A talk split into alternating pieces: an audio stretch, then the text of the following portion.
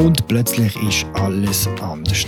Ich habe heute Vormittag die Nationalratspräsidentin sowie meine Kolleginnen und Kollegen im Bundesrat über meinen Rücktritt als Bundesrätin per Ende 2022 informiert. Simonetta Sommaruga tritt auf Ende Jahr zurück. Die Karten für die Bundesratswahlen vom Dezember werden neu gemischt. Das heisst, Arbeit fürs Politbüro. Warum will die SP unbedingt zwei Frauen auf dem Ticket? Was heisst das für den Sitz vom Alabese, wenn denn der mal zurücktritt? Kann sich der Albert Röst jetzt noch sicher sein? Um was ist eigentlich mit den Grünen los?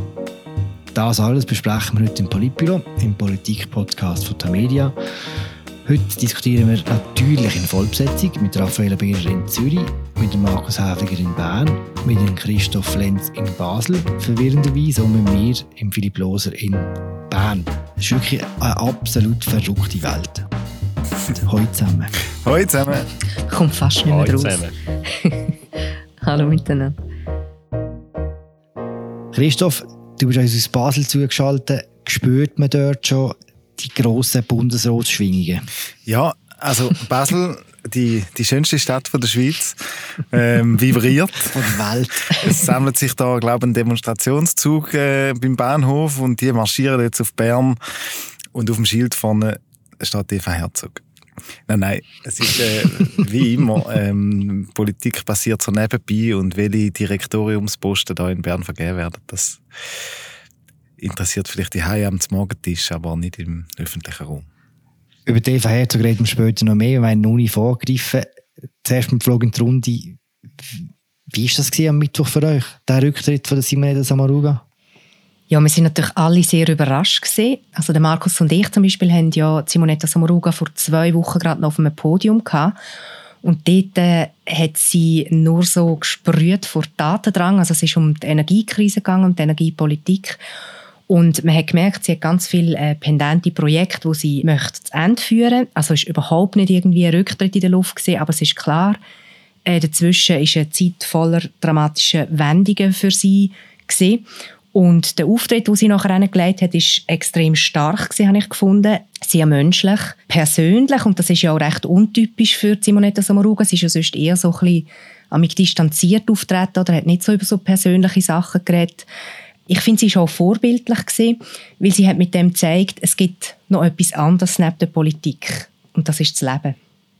Simonetta Sommaruga schuldet mir und dem Philipp Loser einmal noch eine feine Pizza, weil wir sind gerade bei einem der besseren Italiener in Bern und haben gerade bestellt, wo ich das erste Telefon bekommen habe von jemandem, der mir gesagt hat, sie treten jetzt dann zurück in einer Stunde oder anderthalb. Und ja, die Pizza haben wir dann in etwa dreieinhalb Minuten gegessen. Ähm, und ich möchte noch anschließen dem, was Raffaella gesagt hat, der Auftritt gestern, ich, wenn ich also Kommunikationsberater für politische Kommunikation wäre, wär, würde ich den Auftritt, glaube meinen Studenten vorspielen.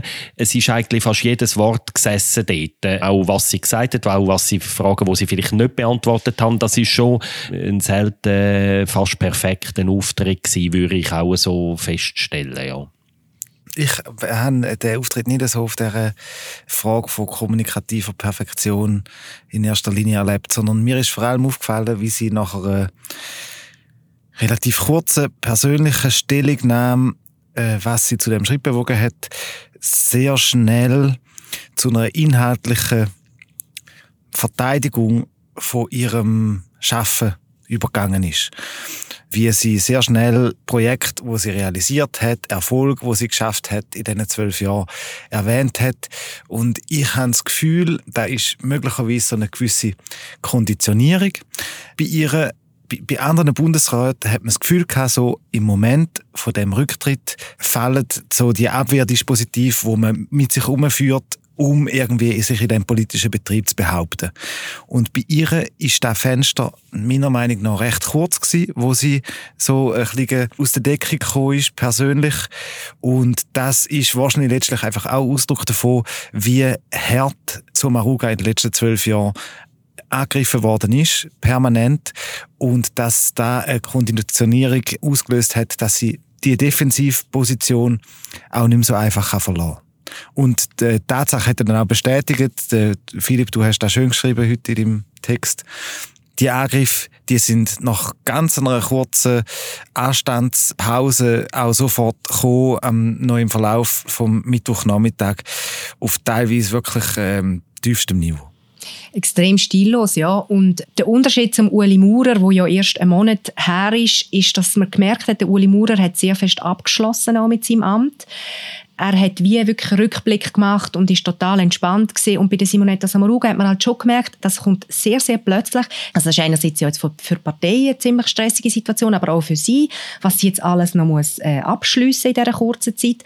Und sie hat halt sehr viele Projekte. Ich meine, sie steht so im Fokus im Moment in der Energiekrise, die noch offen sind, wo ich äh, überzeugt bin, dass sie auch noch hätte wollen, wenn es gegangen wäre, äh, dort das weiterführen. Und das ist natürlich eine total andere Ausgangslage, nachher auch im öffentlichen Auftritt zu dem, was der Christoph gesagt hat, oder, dass sie sehr schnell in die Verteidigung von ihren politischen Projekt gegangen ist. Mit dem hat sie natürlich dann schon auch, muss man auch feststellen, in dem, wie gesagt, aus meiner Sicht rhetorischen, nahezu perfekten Auftritt natürlich dann auch schwere Niederlagen überspielt oder wegdruckt, wo sie halt schon auch hat, vor allem jetzt in ihrer Zeit im, äh, im Umwelt- und Energiedepartement, also konkret die schwerste Niederlage, die Niederlage beim CO2-Gesetz in der Volksabstimmung, das ist auch ein Teil natürlich äh, von der Wahrheit von dem Auftritt gestern. Ist wahrscheinlich einfach auch schwierig, wenn man eben wegen dem Schicksalsschlag, wo, wo du erwähnst, Raffaele, mit dem Schlaganfall von ihrem Mann, einfach so auf in laufender Fahrt bremst wird. Oder das ist wahrscheinlich auch der Grund, warum, denn, warum es noch ein sehr politischer Auftritt war. Auch. Nein, nein, das ist klar, äh, Philipp. Ich meine, ist, sie springt aus dem fahrenden Zug so. Da ist einfach ähm, etwas anderes, wie wenn der Uli Maurer schon im 19. hätte müssen breitgeschlagen werden, um mal ein paar Jahre anzuhängen und sich irgendwie den Tag herbeiwünscht, wo noch kann, äh, den Rücktritt geben so. Wieder kann langläufeln. Und das erklärt sicher, wie sie noch tief in diesen in diesen Konflikt und in dieser Krisenbewältigung innen ist. So. So viel zu Simonetta Samaruga. Wer noch mehr wissen über ihre Zeit als Bundesrätin, über ihre Projekte äh, als Justizministerin und später als Umweltministerin, dann empfehle ich alles apropos mit dem Fabian Renz im äh, Bundeshauschef von der Medien und uns verlinken. Mir würde es jetzt ein bisschen konzentrieren auf das, was jetzt kommt. Und zwar ist sie auch am Mittwoch, am Tag vom Rücktritt, recht schnell gegangen. Zwei Stunden später ist die SP-Spitze vor die Medien getreten und hat gesagt, sie hätte gerne zwei Frauen auf das Ticket.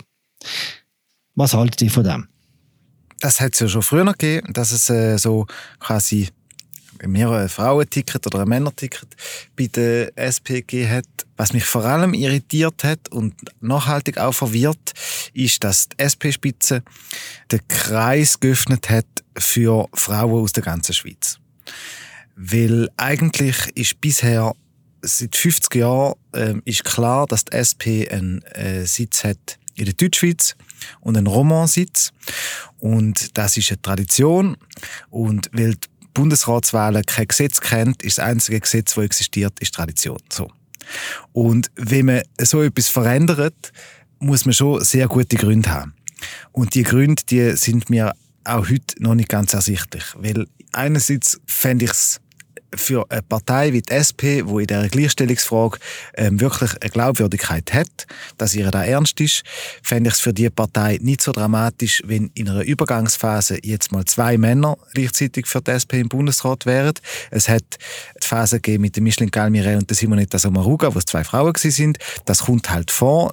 Dass man Deutschschweizer Männer jetzt da schon ausgeschlossen hat, das verstehe ich nicht. Und andererseits, dass man die latinischen Frauen einlädt, das verstehe ich auch nicht, weil es müsste ja für die Bundesversammlung müsste da wie akzeptieren und die müsste bereit sein, jetzt Rebecca Ruiz zum Beispiel im Bundesrat zu wählen, womit man eine latinische Mehrheit im Bundesrat hat. Und ich glaube nicht, dass die Bundesversammlung das macht. Somit ist für Rebecca Ruiz auch kein schlauer Moment, um ihre Kandidatur zu bringen. Und es löst bei mir ganz viele Fragen aus, wo, wo ich mir nicht kann, äh, wo ich mir keinen Reim kann drauf machen. Ich weiß nicht, wie ihr es seht. Du hast ja zwei, zwei Argumente gebracht. Das eine ist das von den armen Deutsch-Schweizer Männern und das andere ist das von den Latiner. Ich möchte zuerst auf das erste eingehen. Und zwar haltet sich mein Mitleid mit diesen armen Deutschschweizer Männer in Grenzen. Du hast jetzt gesagt, ja, es hat auch mal Phasen gegeben, wo es nur Frauen gegeben hat und so. Aber historisch gesehen ist es tatsächlich so, dass in dieser Partei einfach wichtig ist, dass es, wenn man zwei Sitze hat, eine an eine Frau geht und eine an einen Mann. Und dass das bei weitem überwogen hat, dass es anders war. Und zwar zu Ungunsten der Frauen. Und darum finde ich das jetzt absolut verkraftbar, wenn man das mal sagt. Also mir erschließt sich auch die Empörung nicht so, wo man teilweise jetzt in den sozialen Medien ähm, kann lesen kann, dass da heisst, ja, da werden ja extrem viele Leute schon von Anfang an ausgeschlossen und so. Aber ja, eins und eins gibt zwei. Es gibt zwei Geschlechter und wenn man zwei Sitze hat und sich das so auf die Fahne schreibt, dass einem Gleichstellung so wichtig ist, dann ist das nicht mehr als konsequent, dass man das so von Anfang an einfordert. Es gibt natürlich auch strategische Probleme, die sich durch das ergeben. Äh, da können wir vielleicht nachher noch darüber reden, dass es sinnvoller gewesen wäre, also das ist ja jetzt klar, das ist nicht möglich gewesen in dem aktuellen Fall mit der Simonetta Sommaruga, aber dass es grundsätzlich sinnvoller gewesen wäre, wenn wir die beiden Magistraten, wenn die einen gemeinsamen Rücktritt angestrebt hätten. Das hat nämlich strategisch viel, viel mehr Spielraum eröffnet. Und so ist es tatsächlich so, dass jetzt wie klar ist, der Sitz von Berse ist, ist der Welschsitz oder der latinische Sitz. Und der von der Simonetta Sommaruga, der von der Deutschschweiz, das wiederum bedeutet auch, dass es immer eine Deutschschweizer Frau ist und, und ein Welscher Mann. Also. Die Ausweitung auf die latinische Schweiz, ich erkläre sie mir als so ein bisschen ja, man kann fast sagen, ein, ein Täuschungsmanöver von der SP. Weil das äh, vierte latinische Mitglied den Bundesrat gewählt wird, also wir haben ja schon den Guy Baumala, den Ignacio Cassis und den Anna Berse. Es wäre das erste Mal in der Geschichte, in 174 Jahren, wo die Deutschschweizer Mehrheit, wo rund 70 Prozent der Bevölkerung stellt, in der Minderheit wäre in der Landesregierung. Das wäre spektakulär und darum glaube ich auch nicht, dass das Parlament das wird machen und ich glaube auch nicht, dass die SP daran glaubt, dass das Parlament das wird machen. Aber sie können, indem sie jetzt Kandidatenkarussell öffnet, eine Art ein bisschen darüber hinwegtäuschen, wie dünn eigentlich ihre Personalauswahl ist. Oder wenn sie die Männer ausschliessen und auf die Frauen gehen, reduzieren und auf Deutschschweizer Frauen gehen, reduziert sich das Feld der möglichen Kandidatinnen auf wenige Namen. Und, und das können sie jetzt wie in einer ersten Phase ein bisschen, das ein bisschen verdecken mit deren Ausweitung. Das ist für mich die Erklärung, weil mich hat diese Ansage gestern auch sehr überrascht bei der Pressekonferenz von der SP-Spitze. Das leuchtet mir nicht ganz ein. oder ich kann mir vorstellen, dass also oder meine Begründung bisher die plausibelste ist irgendwie eben so kurzfristige Überlegungen. Frauen ähm, haben im Moment Aufwind seit der Wahl 19 eigentlich. Man will auch verhindern, dass es jetzt nur noch zwei Frauen im Bundesrat hätte und so. Das verstehe ich. Aber das sind eigentlich wirklich sehr kurzfristige Überlegungen, weil wenn man sich jetzt überlegt, der Berse würde in einem Jahr zurücktreten, dann müsste es ja äh, folge, äh, folgerichtigerweise sagen, es dürfen sich auch Deutschschweizer Männer für den Sitz bewerben. Mhm. Und das gibt ja gerade nochmal ein Problem, denn, weil äh, auch dort ist wiederum die Bundesversammlung nicht wahrscheinlich bereit, einen Deutschschweizer neben der Deutschschweizer SP-Frau reinzuwählen. Und für den Bersesitz hast du eigentlich noch drei Namen zur Auswahl. Pierre-Yves Maillard, ähm, Christian Löwra und Roger Nordmann. Und ich kann mir vorstellen, dass das im Sinn von Roger Nordmann ist, aber ich kann mir nicht vorstellen, dass es im Sinn von der Partei ist. ja, aber ich glaube einfach, die SP hat schon einfach ein gewisses Grad, ich meine, ich verstand die Argumente, die du, Raffaella, vorher gebracht hast, dass es für die SP fast nicht geht, mit einer reinen Männervertretung im Bundesrat zu sein. Die verstand ich sehr gut. Aber wir sehen jetzt halt auch, wenn man Bedingung hat, es muss ein Welsche und ein Deutschschweizer sein und es muss ein Mann und eine Frau sein. Es tut einfach bei jeder Vakanz einfach die Auswahl massiv einschränken. Und es gibt auch Stimmen in der Partei, die namentlich auch vom Christian Löwra das gesagt haben, mir relativ glaubwürdige Stimmen, die sagen, genau darum hätte Löwra immer wollen, dass Sommaruga und Perse eines Tages gemeinsam zurücktreten. Weil dann könnte man dann wäre das Feld viel offener, es gibt viel mehr Kombinationsmöglichkeiten und die sind der Partei jetzt genau. Und ich, so gut ich es verstanden, der, der Geschlechterproporz und der Sprachregionenproporz, so gut ich den verstanden, der Nachteil ist halt schon, und die, die, die andere Seite der Medaille ist, dass bei jeder Vakanz etwa mindestens die Hälfte der möglichen Kandidatinnen und Kandidaten wegfallen. Und das ist wirklich auch ein bisschen ein Problem, das ich in dem gesehen muss ich sagen blöd gefragt, was ist denn wichtiger? Geschlechterproport oder äh, Regionenproport? Äh, man muss wahrscheinlich unterscheiden. Ich nehme an, für die Fraktion und für die Partei ist der Geschlechterproport sicher sehr wichtig. Vergleichbar wichtig wie der Regionenproporz. Aber für die Bundesversammlung eben nicht. Die Bundesversammlung ist daran gebunden, was in der Verfassung steht, auf die Landesregionen und auf die Sprachregionen Rücksicht zu nehmen und nicht aufs Geschlecht. Und das macht ja das Ganze auch so kompliziert, dass möglicherweise unterschiedliche Prämissen sind, wie man den Sitz vergibt in der Fraktion und in der Bundesversammlung. Aber wenn man jetzt über die Landesregionen nachdenkt, ich meine, das kann man ja auch parteiübergreifend sehen. Also das, das kommt ja einfach schlussendlich darauf ab, wie die Regionen insgesamt im Bundesrat vertreten sind. Und die Verantwortung äh, liegt ja nicht jetzt bei einer Partei allein. Und darum würde ich schon sagen, eben aus der Sicht von der SP, ähm, wo, wo Gleichstellung so wichtig ist, ist das mit der Frau-Mann sicher wichtiger. Aber eben, ich sehe es schon wieder, Christoph. In der Verfassung steht nichts von Geschlechterproporz, aber es steht etwas von Landesregionenproporz. Und darum muss einfach bei jeder Wahl sichergestellt sein, dass äh, die Landesregionen angemessen vertreten sind. Dort ist ja dann immer die große Frage, was heißt das? Weil das steht nicht in der Bundesverfassung. Im Moment, Tessin ist mit einem Sitz sicher angemessen vertreten.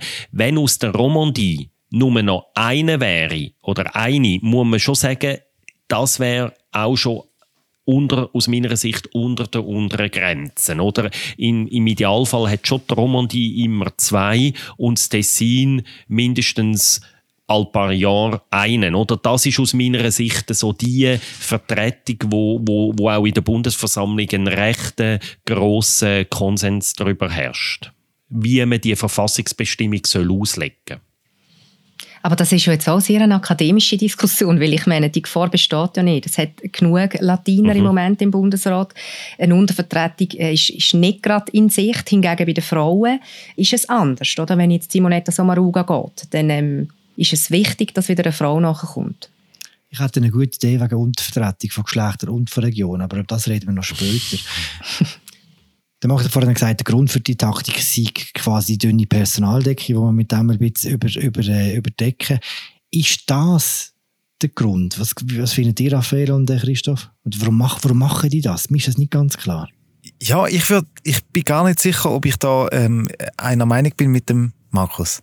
Oder anders gesagt, ich sehe, ich finde die Personaldecke eigentlich gar nicht so dünn. So.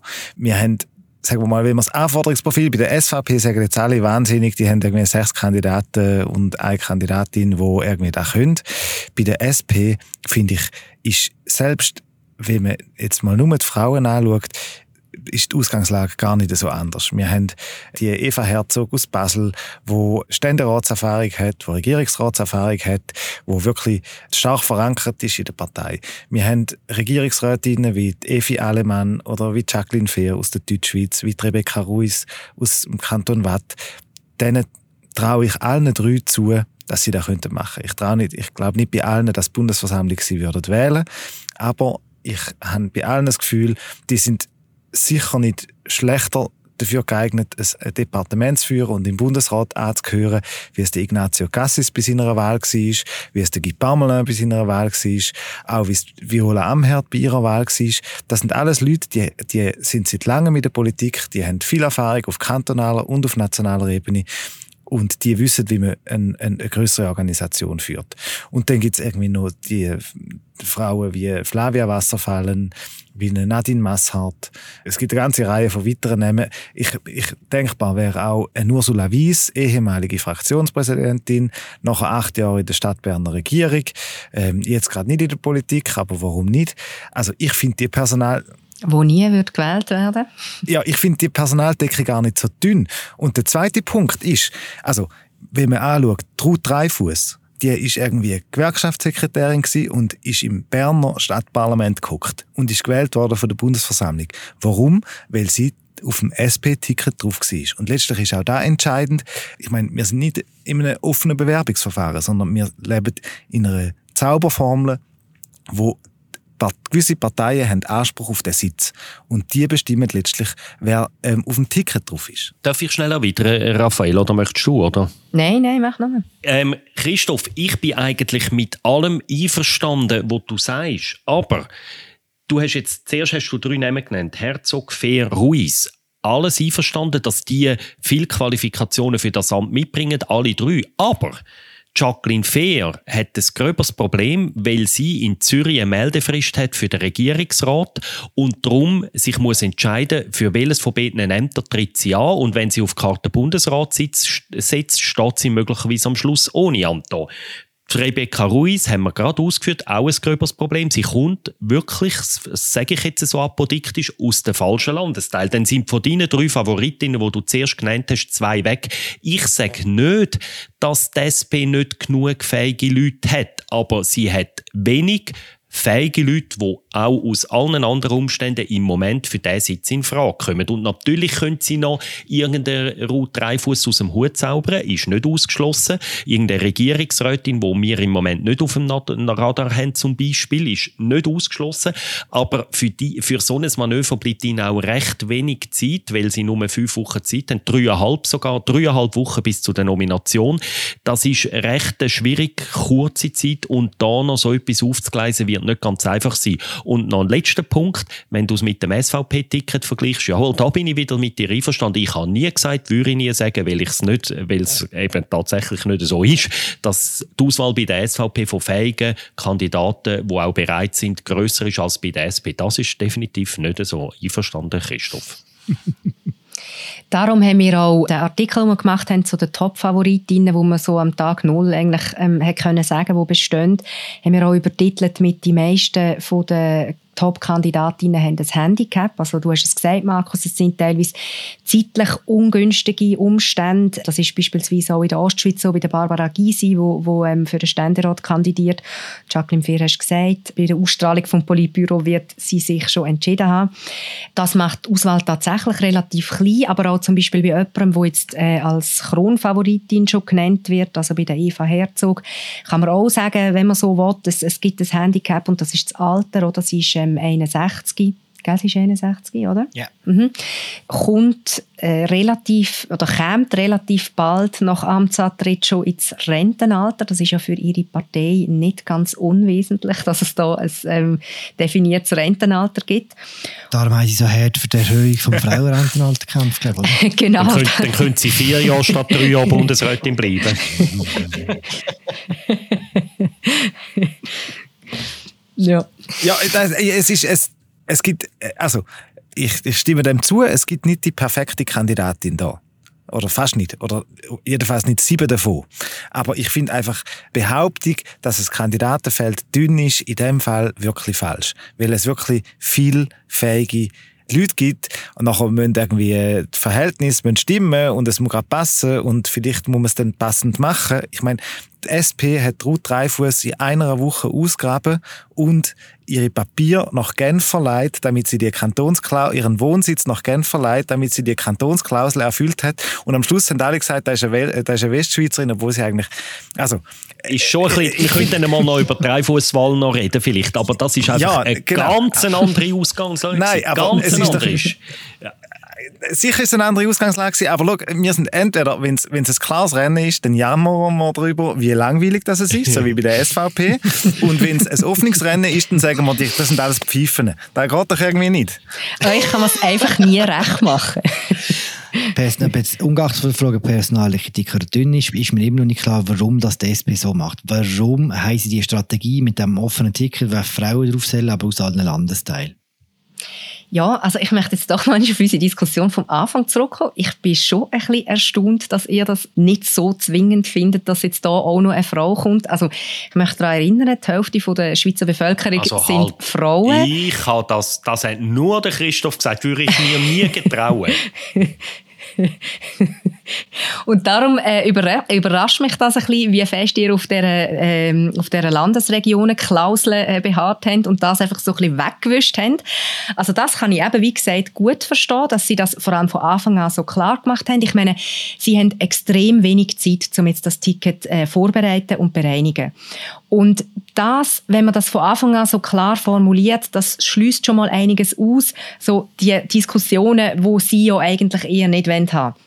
Das heisst eben, ähm, Herren wie ein Herr Josic oder so wissen, gut, das ist jetzt im Moment nicht der richtige Zeitpunkt. Und dann haben sie gesagt, äh, zwei Frauen, sie, also ein Zweier-Ticket, zwei Frauen und sie können aus allen Landesregionen kommen. Ich könnte mir vorstellen, das ist einfach auch rhetorisch gesehen, also zum nicht gerade so quasi das schliessen, es muss eine deutsch-schweizer Frau sein, das ist einfach an dieser Pressekonferenz so gesagt worden, auf eine Nachfrage, glaube oder? Und also ich ich würde jetzt da nicht irgendwie ähm, in der Glaskugel ganz genau wollen schauen, ähm, warum das jetzt so ist. Die wissen selber auch, dass die Chance von einer Latinerin jetzt nicht so groß ist. Gut, dann reden wir noch kurz über das Rennen und wie offen es jetzt wirklich ist. Da hat alle schon ein bisschen über Eva Herzog geschwätzt, was er schon mal versucht hat, 2010, was um die Nachfrage von Moritz Leuberger. Gegen Sommaruga. Genau, und gegen Jacqueline Fair. Kann man heute sagen, sie ist Top-Favoritin? Oder anders gefragt, was muss passieren, dass sie nicht wird? Also man muss vielleicht noch sagen, wenn wir das Politbüro aufnehmen, das ist am Tag 1, ähm, nach dem Rücktritt von der Simonetta Sommaruga. Es ist, also es ist zwar sehr eine kurze Zeit, wie ich vorher gesagt habe, wo jetzt das alles muss vonstatten gehen, aber es kann noch sehr viel passieren. Und es ist einfach, wenn man die Karte mal so auf den Tisch gelegt hat, am Tag vom Rücktritt selber, dann hat sich eigentlich diese Kandidatur recht aufgedrängt. Das ist auch in den letzten Jahren ja immer ein Thema gewesen, dass sie Bundesratsmaterial sei, die Eva Herzog, weil sie sich einfach das Basel in der Regierung sehr bewährt hat und vor allem, weil sie dort eben auch im bürgerlichen Lager punktet hat mit pragmatischen Haltungen, gerade in der Wirtschafts- und Steuerpolitik.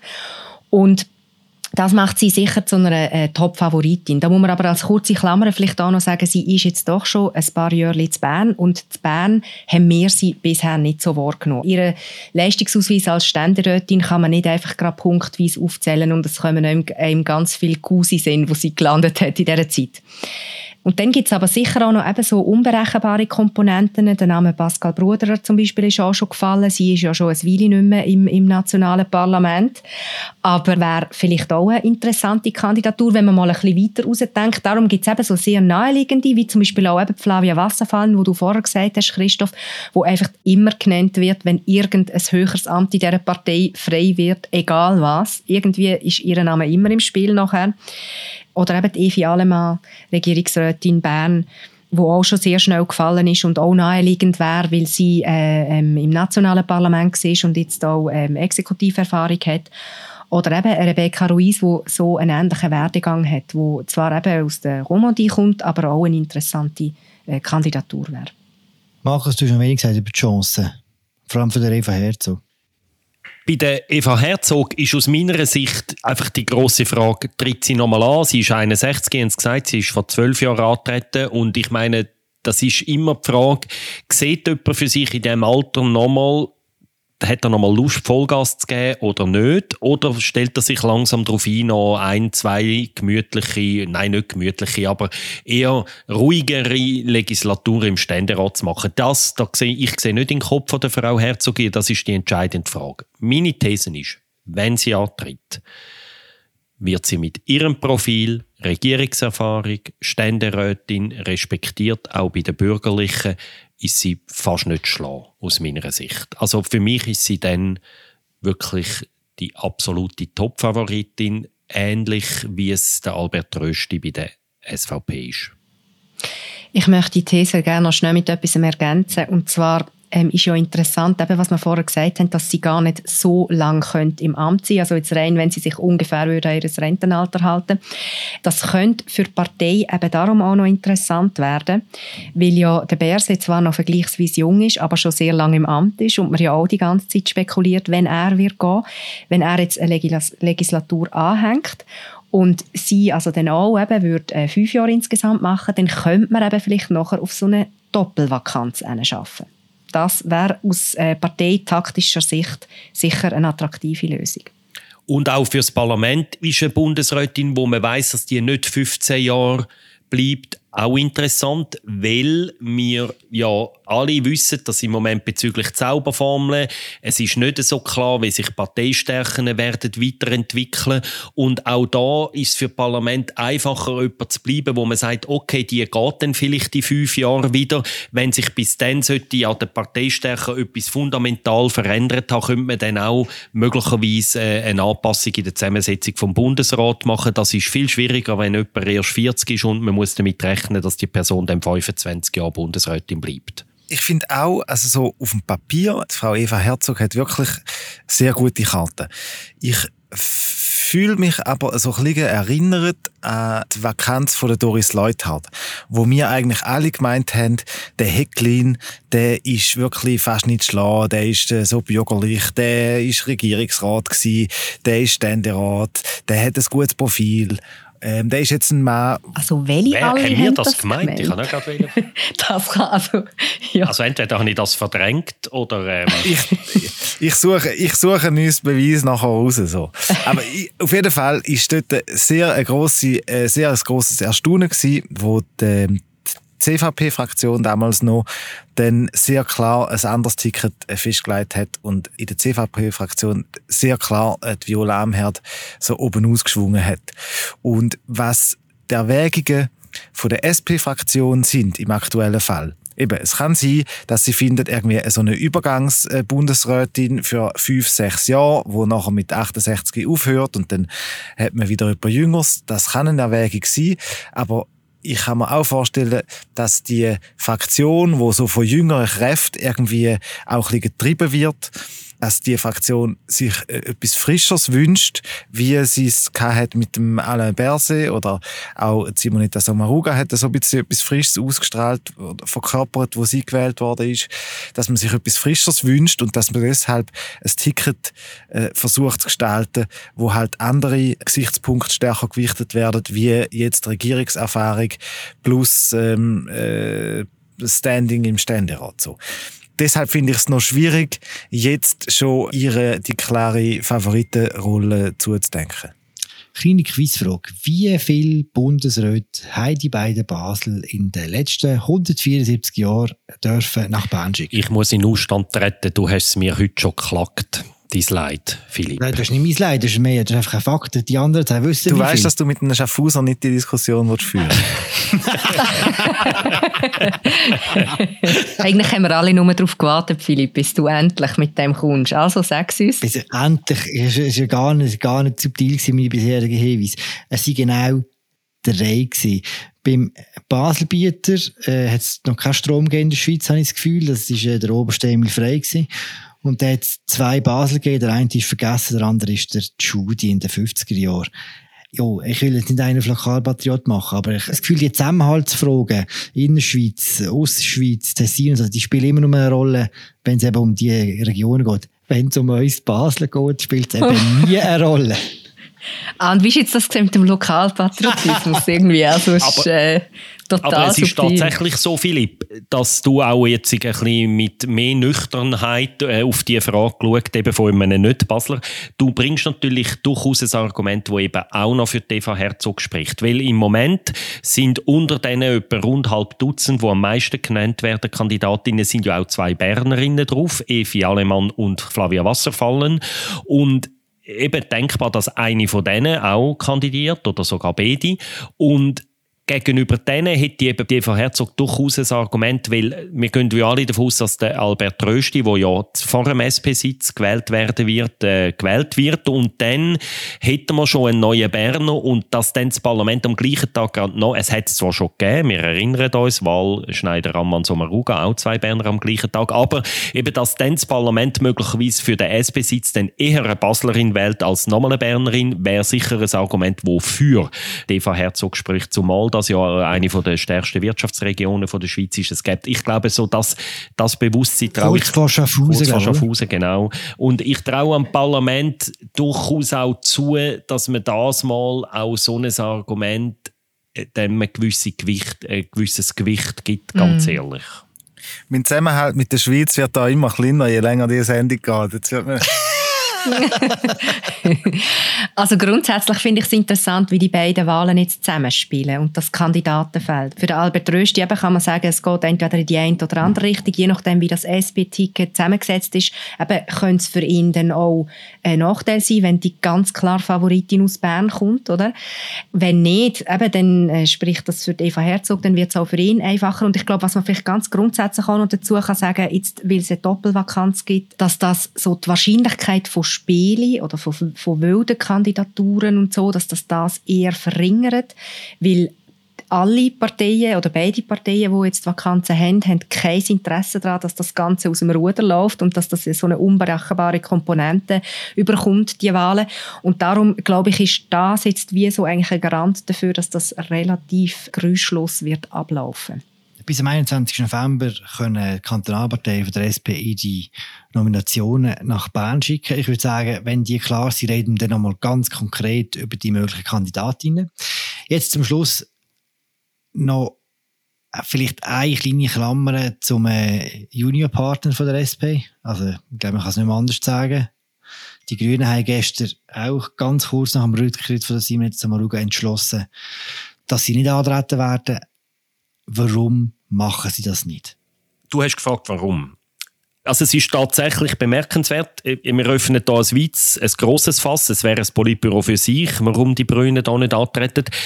Sie haben das Kommuniqué 69 Minuten nach dem Beginn der Pressekonferenz von der Simone Retta Sommaruga verschickt und gesagt, wir treten nicht an. Bei der SVP haben sie drei Wochen mit dem Gedanken gespielt, anzutreten. Und sie begründet das damit, man muss auch sagen, dass der Anspruch von der SVP auf zwei Sitze viel stärker legitimiert ist als der Anspruch von der SP auf zwei Sitze. Also warum treten die Grünen da nicht an. Sie begründen es politisch. Sie sagen, die SP ist uns viel zu nah. Wir greifen diesen Sitz nicht an. Wir wollen dann einen Sitz von der FDP bei der nächsten gesamten Neuerungswahl im Jahr, weil die auch richtig noch mehr übervertreten sind im Bundesrat als die SP. Das ist ihre Begründung, die sie bringen. Ja, also die Grünen haben sich gestern offensichtlich entschieden. Es nämlich dann noch Wunder, wie demokratisch der Entscheid gefallen ist. Weil klar, man hat Anfangs Legislatur gesagt, man greift die Schwesterpartei nicht an. Aber äh, in so kurzer Zeit, du hast es gesagt, Markus, 69 Minuten, sich entschieden, dass man das jetzt nicht angreift. Sie haben sich durch das entschieden, dass sie Juniorpartnerin bleiben von dieser SP. Sie machen sich weiterhin selber klein, kann man sagen. Sie hätten wahrscheinlich nie eine bessere Chance gehabt als jetzt, weil sie haben bei den letzten Wahlen massiv gewonnen, sie haben in den Kantonen zugelegt. Jetzt sagen die jüngsten Umfragen, jetzt wird es ein bisschen tricky. Sie sagen, dass sie wieder werden verlieren und das sind sogar, das liegt sogar außerhalb äh, vom Fehlerbereich. Das heißt, man kann davon ausgehen, dass es wirklich nachher wieder ein bisschen runtergeht. Das wäre eine historische Chance gewesen. Man kann es eigentlich nicht anders sagen. Und man muss vielleicht auch noch erwähnen, dass die beiden Parteien bei den Wahlen 2019 nur noch 3,6 Prozentpunkte auseinandergelegen sind. Also eben so eindeutig ist die Situation nicht. Und ja, sie betonen, dass sie eine inhaltliche Koalition im Bundesrat würden anstreben. Das heißt mit drei linken Sitzen, äh, dass man äh, über die Inhalte geht, wo ihnen wichtig sind, und sie argumentieren nicht arithmetisch. Das ist einfach, das kann man machen, aber das ist einfach nicht so, wie der Bundesrat im Moment zusammengesetzt ist. Fairerweise muss man vielleicht sagen, die Chance, sie ist sicher das Argument, das sie hätten, zu mir zu antreten, wäre viel größer, viel stärker gewesen als bei jeder Bundesratskandidatur, wo sie bis jetzt ins Rennen gestanden sind. Sie sind acht bis jetzt in 35 Jahren.